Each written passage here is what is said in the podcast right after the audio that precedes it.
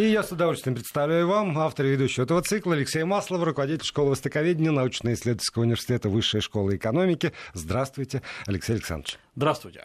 Ну, а, я не буду оригинален. Сегодня действительно mm. Джон Болтон у всех на устах. Может быть, последний раз, может быть, история забудет его, но уж воздадим должное ему. А, потому что вот сейчас и Сергей Судаков сказал, что одно из направлений, которым занимался Джон Болтон, это Китай. А, собственно, отношения Соединенных Штатов и Китая сегодня, хотим мы этого, не хотим, скорее мы не хотим, но так получается. Это отношения, которые влияют на весь мир просто, на, на мировую экономику. И Э, все комментарии э, там, экономистов, в частности, сводятся именно к этому. Вот у них там обострилось, Трамп написал, а, значит, биржи э, пошли туда, там, в КНР сказали, биржи пошли туда же или, или сюда. От этого все зависит. Вот скажите, действительно, Джон Болтон это была значимая фигура в отношениях США и Китая, ну и вдогонку сразу вопросы, можно ли ждать тогда изменений каких-то? А, ну, я думаю, что э, речь идет о том, что Болтон был, конечно, не только значимой фигурой по отношению к Китаю, но и по отношению к э, Северной Корее. И э, идея Болта, насколько можно понимать из уже э, прошедших его дел, э, заключалась в том, что Азию надо давить, Азию надо подбирать под себя, либо с ними договариваться очень жестким образом, как, например, Северной Кореей, либо надо давить экономически, как с Китаем, и вот эта жесткая линия, она, надо сказать, оправдала себя. Мы сегодня, может быть, поговорим еще о том вообще, что произошло с экономикой Китая буквально вот за этот год, вот потому что санкции никогда же не действует моментально, есть отложенный эффект. Вот сейчас отложенный эффект сказывается, мы посмотрим. Ну, и могу сказать, так сказать, такой спойлер сразу, санкции действуют. И действуют совсем не в том направлении, как э, многим кажется, что китайская экономика падает, она действует в другом направлении. Так вот, э, Болтон на самом деле добивался прежде всего того, чтобы э, Китай был страной управляемой, и на Китай был накинута уздечка. Китай, Болтон именно, как многие считают, именно он выступал за постоянное повышение тарифов. И вот эта странная чехарда, игра на повышение, я напомню, что сначала Трамп говорит, давайте повысим, э, вот еще до повышения, разговор идет, давайте на 10%, а потом нет, давайте на 25%. Э, а давайте еще повысим, вот мы сейчас повысили на 200 миллиардов, Китай ответил на 100 миллиардов, а мы сейчас, как в начале лета заявляет Трамп, на 300 миллиардов повысим. Вот эта вот постоянная игра на повышение, по сути дела, она говорит не только о том, что Болтон все время придерживался очень жесткой линии, она говорит еще об одном. Э, вот эм, иногда США, и в данном случае мы сейчас говорим про конкретно Болтона, они э, настолько привыкли управлять глобальными процессами, и думая, что вот глобальные процессы – это такая история, что можно там переставить э, фишку влево, фишку вправо, и начнется какие-то странные изменения – что не замечают, что эти глобальные процессы действительно начинают играть не только против них, не только против США, против Китая, против всего мира. По сути дела, мы сейчас видим, что э, игра в э, войну с Китаем, э, она привела к серьезнейшему падению мировой экономики. И э, очевидно, что мир стоит на пороге экономического кризиса. Когда он начнется и в чем будет проявляться, это вопрос другой. Но очень большой удар по мировой торговле, по мировым инфраструктурам э, был нанесен вот за счет этих жестких линий. Э, не буду подсказывать, как можно было по-другому поступать с Китаем, ну, то есть, а если уж хочешь воевать, то можно и по-другому это делать. Но сейчас удары наносятся очень серьезные по э, вообще мировому производству, мировой торговле. И вот это вот последствия вот этой жесткой линии. У США действительно гигантский ресурс, гигантский ресурс не только финансовый, но и политический. И когда этот ресурс используется вот как дубина, получается, что многие-многие страны начинают просто опрокидываться, тормозиться. И вот здесь как раз, может быть, я хотел бы перейти еще к одной очень важной вещи, поскольку мы не успели ее обсудить в прошлый раз, поскольку не было еще никаких финальных цифр, это Восточный экономический форум, который закончился на прошлой неделе, то есть формально 6 сентября он закончился, он был очень интересным. Очень интересным э, не только с точки зрения цифр, как всегда, там на 30% больше контрактов заключено, больше приехала делегация, больше людей. Э, вот э, всегда надо на эти цифры смотреть ну, несколько снисходительно, потому что мы как-то с вами говорили, что почему-то у нас принято отчитываться не экономическими цифрами. Там сколько людей приехало на форум или что заключено, столько-то, подписано столько-то протоколов о намерениях. Вот когда мы смотрим, сколько реализуется, реализуется обычно, опять-таки мы говорили, назвали эту цифру, от 3 до 10% от подписанного. И это очень здорово, если так. Извините, но не только мы этим страдаем, потому что вспомните хотя бы этот протокол о намерениях о закупках газа Китаем в США. О, да. Сколько весь мир об этом говорил. Весь мир, это была главная новость. В итоге закончилось, ну, на, на данный момент, по крайней мере, ничем закончилось. Так что здесь я, я бы защитил не, не, не, не. нас Нет, в попытке отчитаться протоколами. Мировая бюрократия, она похожа друг на друга. Да. Понятно, что каждому надо отчитываться. Это, э, это, это, это стандартная история. Просто э, когда мировая бюрократия бюрократия друг перед другом отчитывается, и вот как павлины распушают э, хвосты, э, насколько мы с кем договорились, это понятно, это их игра. Э, мы сейчас опускаемся, как ни странно, на уровень ниже, то есть на уровень вот такого реального бизнеса, сколько как заключено. Есть несколько вещей, которые на, в области ВЭФа обращают на себя внимание. Во-первых, основным игроком на этом ВЭФе была Индия, а не Китай. Индия проявила себя очень классно, и было вот последнее заседание, так называемое пленарное заседание, где было пять стран, э, сидели за одним столом пять руководителей стран, соответственно, президент России, э, Япония, Индия, Малайзия э, и Монголия. Э, да, они разные страны по своей величине, по своему потенциалу, но Индия, конечно, здесь руководила этим хором. Э, Россия заключает с Индией целый ряд договоров, протоколов, э, мы обмениваемся взаимными инвестициями на 15 миллиардов долларов. Опять-таки, это цифра. Мы пока не знаем, насколько это все хорошо пойдет, но вообще-то 15 миллиардов это получается почти столько же, сколько Китай инвестировал в Россию, вообще накопленные инвестиции. Э, то есть это сопоставимая уже величина. А во-вторых, Индия готова в ближайшее время вкладывать около миллиарда долларов вот в реальную российскую экономику. Э, Индия, э, на мой взгляд, работает значительно более конкретно, то есть с конкретными программами российскими, с конкретными производителями, и э, у Индии нет планов по глобализации своей экономики. Что... В путь не отправляется. В путь не отправляется, и поясом никого не обертывает, и в этом плане прекрасный партнер. Да, есть там своеобразие индийского бизнеса, и необязательность, и много что обещал Индии раньше, но вообще-то мы смотрим, смотрите, сколько уже Моуди у власти. Э, обычно э, индийские руководители меньше руководят, ну, если не брать, конечно, Индира Ганди. Да, э, ну а после нее, в общем, да. да, такая... там сейчас чехарда, там где-то убийство, я помню, грустную историю Раджива Ганди и так далее. Но самое главное, Моуди сумел при всей гигантской критике, при каких-то нелепых финансовых реформах, которые он проводил, Индия сумела консолидироваться и потихонечку развивается. Индия определила Россию как ключевого партнера, и это не просто китайское общее обещание, как Китай говорит, мы стратегические партнеры, сегодня отношения нас лучше, чем, чем когда бы то ни было. Это хорошая фраза, но Индия, э, она мельче плавает, конечно, чем Китай но она делает более конкретные шаги. Э, дальше. Индия готова закупать российское вооружение. Очень с большим трудом, со скрипом идут сделки, но, судя по всему, они идут. И вот для нас это отличная возможность диверсифицировать свои отношения с Востоком. Китай, ну, в силу того, что мы и так очень много встречаемся с Китаем, я имею в виду на высшем уровне, присутствовал на уровне вице-премьера, курирующего вице-премьера Ху Чуньхуа, э, и э, разговаривали о древообрабатывающей промышленности, о там, продолж... расширении нефтяных поставок, о том, что действительно газопровод будет запущен, мы надеемся, к концу этого года, силы Сибири, это все здорово, да, это миллиардные истории, это очень здорово. Э, но лидирует Индия, и, на мой взгляд, может быть, наконец мы начинаем нащупывать э, очень важную дорожку вот в этом азиатском рынке, что нам надо как можно больше создавать конкуренцию за свою территорию и за свои э, за инвестиции в Россию э, чтобы ни Китай, ни какая другая страна не чувствовал себя монополистом. Да, да, это очень разумно. Но, с другой стороны, вот когда э, так уж потеплели отношения с Китаем, было понятно почему. Потому что в этот момент как раз кошка пробежала между там, Западом и Россией. И в известной степени психологически тоже ну, как-то надо, надо было быстро-быстро. А Китай вот он вот и был готов быстро-быстро принять свои объятия. Э, как выяснилось, объятия не очень такие теплые, но, но крепкие, мне кажется. Они крепкие, э, но Китай настолько циничен в своем прагматизме, Во-первых, у него, я честно скажу, надо учиться. Он, этот прагматизм угу. меня всегда восхищает. Вот именно так и надо себя вести. Но, с другой стороны, понимаете, у Китая серьезные проблемы сейчас.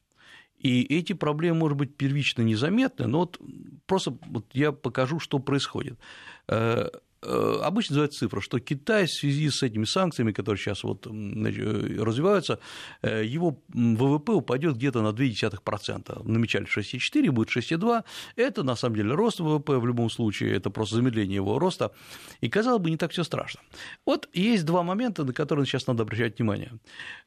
Как вообще отреагировали иностранные компании, которые работали долгое время в Китае, которые там сидели, и которые составляли вообще-то э, технологический костяк зарубежного бизнеса в Китае? Я сейчас не говорю о маленьких компаниях, я говорю о гигантах рынка типа Hewlett Packard, Dell, э, Amazon, Google, которые, кстати говоря, производят очень много вещей. Там это же не только информационная компания, она производящая компания, в том числе Apple и все остальные. Э, есть, вот сейчас можно же подвести какой-то предварительный итог. Google, например, сократила 20, э, на 25% производство своих печатных плат в Китае. Она перенесла. Куда, сейчас поговорим. Это тоже очень интересно. Э, Hewlett Packard и Dell, которые вместе держат почти 40% мирового рынка компьютеров, в том числе и серверов, которые очень важны для корпоративного бизнеса. Э, значит, они э, перемещают все, практически все свое производство из Китая на территорию Малайзии, на территорию Индонезии, на территорию Вьетнама.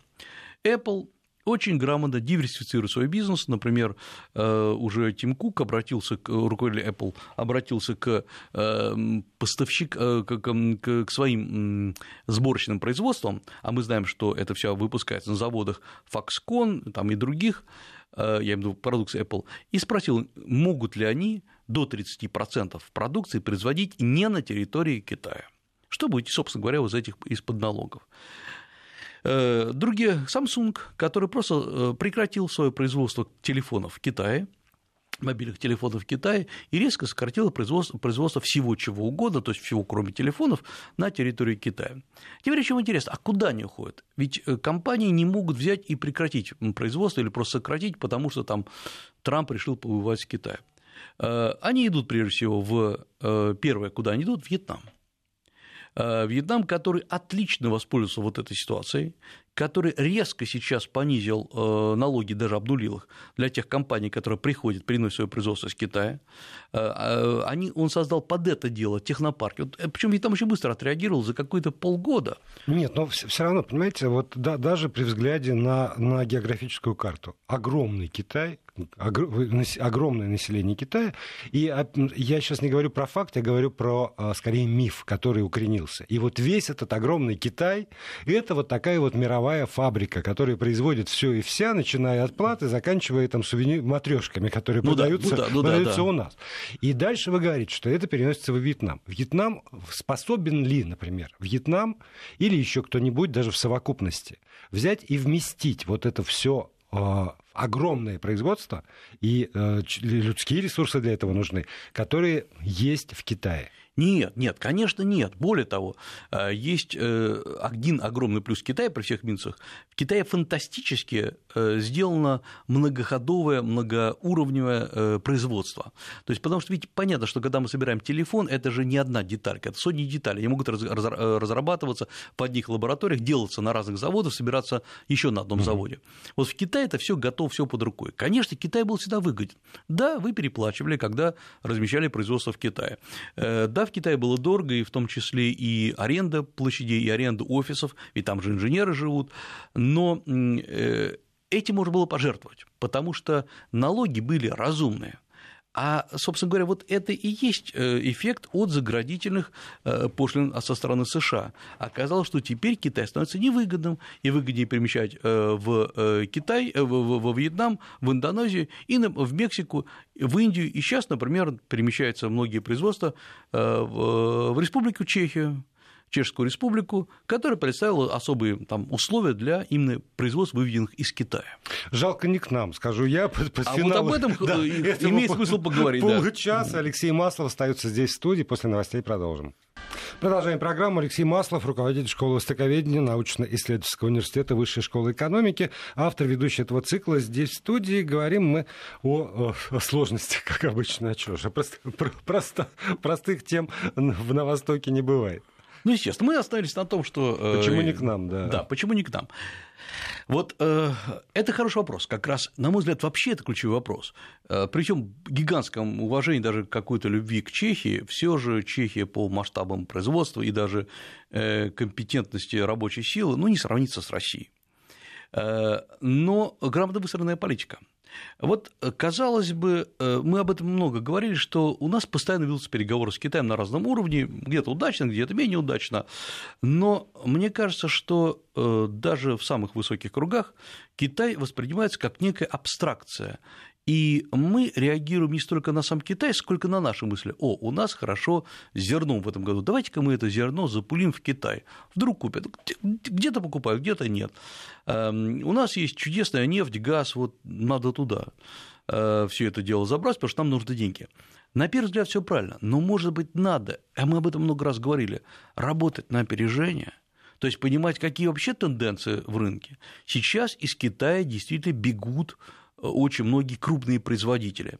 Есть еще тенденция. Из Китая начинают переносить производство китайские же компании. Вот знаете, я еще хотел что, что уточнить у вас. Потому что когда мы, когда мы говорим Вьетнам, а, Малайзия, например, там, Индонезия, Чехия в том числе, Совсем недавно, еще там в прошлом году, мы с вами говорили э, о том, что, в общем, это как раз те страны, те территории, где Китай пустил свои, значит, корни уже фактически, скупил, и э, ну, скандал в Чехии, да. кому надо, погуглите, найдете, как раз по поводу того, что, ну, Китай практически Чехию подобрал, подмял, угу. подмял под себя.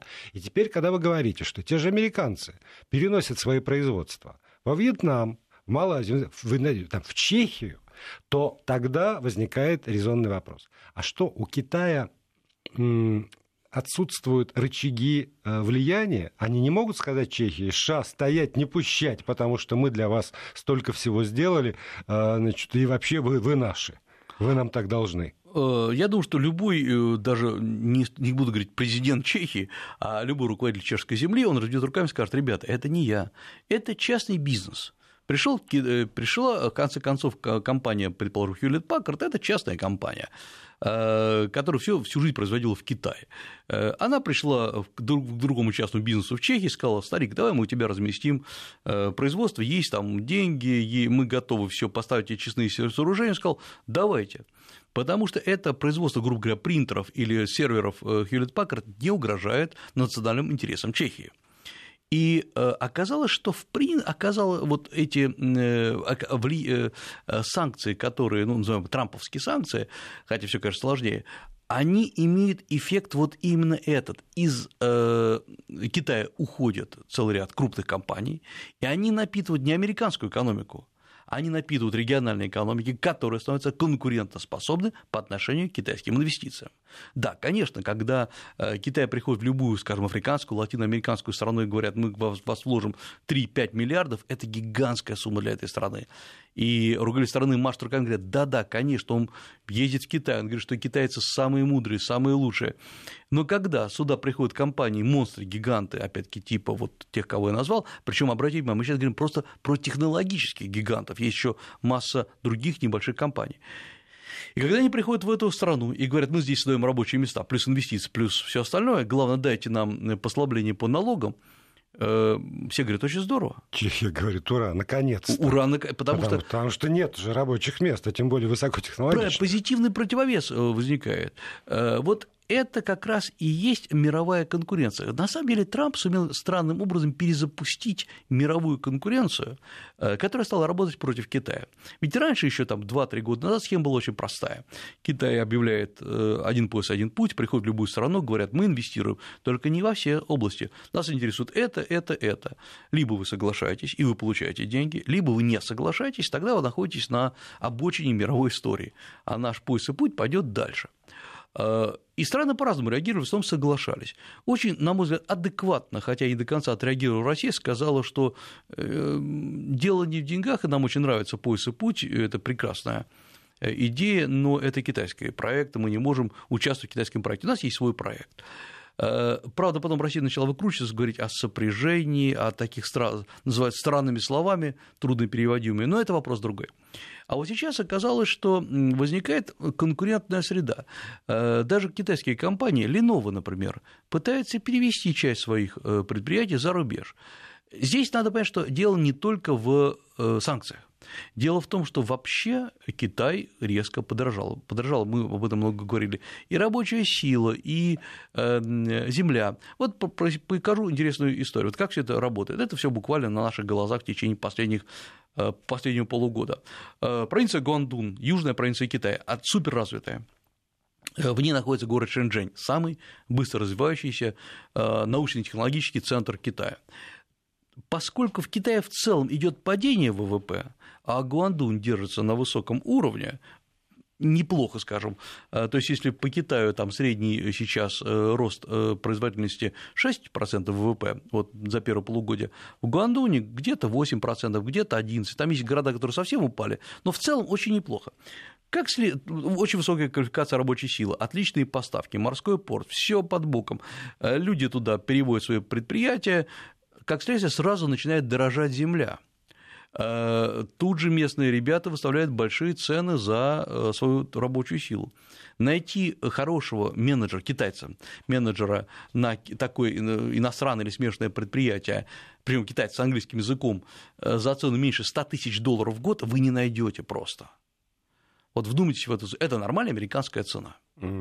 Да, да. Э, можно ли вообще китайский менеджер дешево найти? Да, можно. Без английского языка, без понимания, как работает западный бизнес, без э, того, как он может э, вести переговоры, потому что ему же надо обслуживать две страны. Если вы выставляете вот такие стандартные условия, сразу вам выставляют стандартную, вполне конкурентоспособную цену. Собственно говоря, это нормально. И вот как только оказалось, что в Гуандуне земля дорогая, производство дорогое, менеджеры дорогие, начинается следующим шагом отток. Откуда оттекать? Не внутрь же Китая, где, наоборот, все проседает. Оттекает куда? Во Вьетнам. Вьетнам практически обнулил все э, платежи, пошлины и даже аренду, обнулил в, для вот таких вот предприятий, которые туда переводятся. Оттекает в Индию, Э, потому что, посмотрите, э, целый ряд... Вот Apple – это хороший как раз показатель, потому что Apple супер умеет считать деньги. Э, Apple сначала производила все, естественно, в Китае, а потом, например, сейчас Apple договорится о производстве своих там, наушников AirPod во Вьетнаме, и, скорее всего, они там будут производиться. В Индии производится уже часть телефонов Apple. И это то, что утекло из Китая. Получается поразительная вещь. То, чего добивался Трамп, возвращение обратно э, мощностей в США не произошло. Кто-то вернулся, на самом деле нет. Все пошли, потекли в другие стороны. Э, возникает вопрос, а почему не потекло все это в Россию? Вот это как раз очень странная история, потому что я говорил с, э, с некоторыми руководителями там, областей российских, э, муниципальных, и руководством, кстати говоря, очень грамотные ребята сидят в руководстве Московской области в экономическом блоке, суперграмотные. Они давным-давно говорили, давайте предложим Китаю локализацию производства у нас. Но для этого нужны особые условия, потому что просто так Китай в Чехию зайдет. Но не произошло, потому что мы слишком абстрактно об этом рассуждали. Зато, э, и вот я думаю, это утраченная возможность.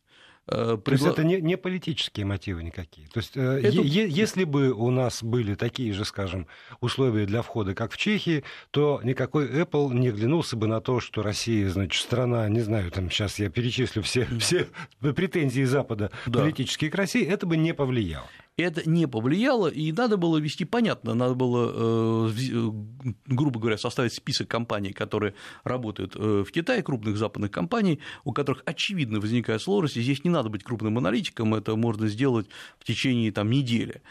И с ними шаг за шагом, со всеми вести переговоры о перемещении части сборочных производств этих компаний в зону опережающего развития, на 10 лет давать им освобождение от всех налогов, от всех платежей.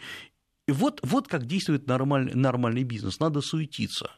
Э, вот форум, о котором мы говорили, это, хорош, это хорошая история, но это лишь часть, э, часть проблемы. Это важная имиджевая история, но еще и не имиджевая история. И вот как раз возникает хороший вопрос, мы опять-таки об этом очень много говорили, кто анализирует текущие тенденции китайского рынка? Практически никто а, соответственно, мы не можем реагировать. Есть еще одна интересная очень тенденция. Э, мы сегодня поговорили о том, говорили о том, что в Китае действительно замедляется рост ВВП. Не так, чтобы это трагическое, вот что все пропало, это не так. Но, например, есть страны, регионы, которые растут больше, чем основы Китая. И это не город Шэньчжэнь, что, казалось бы, неудивительно, Тибет. Тибет растет ежегодно на 10% ВВП. Пауза. Вести ФМ. У нас пауза иногда возникает так вовремя. Тибет растет. Да ну, передохнули, да. Тибет растет. Вот теперь ответим на загадку Тибета. И самое главное, скорее всего, по 2019 году он также вырастет на 10%. То есть нет падения. Как, откуда? Тибет, ну, кто представляет? Низкая база, скажут всегда. О, во-первых, а, низкая база, б, гигантские вливания в Тибет из центрального бюджета. Там, кстати говоря, открыли даже свои частичное производство Samsung, потому что уникальнейшие условия. А вот подождите, помимо всего прочего, для того, чтобы эти производства существовали, нужен ну, худо-бедно какая-то более-менее образованная рабочая сила. О, и, и когда, а, ну, опять же, это из разряда, может быть, каких-то штампов и стереотипов. Вот есть э, развитый район Китая, и там, конечно же, поскольку уже давно все есть, там, там люди, соответственно, на это ориентированы, а есть вот этот какой-то вот Тибет, где только в колокольчике, значит, и барабаны крутят. И есть еще вот уйгурские, это, уйгурские, уйгурские да, да, где тоже, ну, первобытно-общинный строй примерно вот как-то так представление. А что толку туда переводить Samsung, если люди не умеют э, работать на этом оборудовании? А все очень просто. Во-первых, э, есть разные уровни умелости производства, а ведь можно же что сделать? Завод поставить в одном месте, где они умеют работать, а штаб-квартиру открыть там, где меньше платить налогов. В Тибете вы не платите практически налогов совсем. Э, то есть налоговая база очень, э, очень маленькая, очень низкая.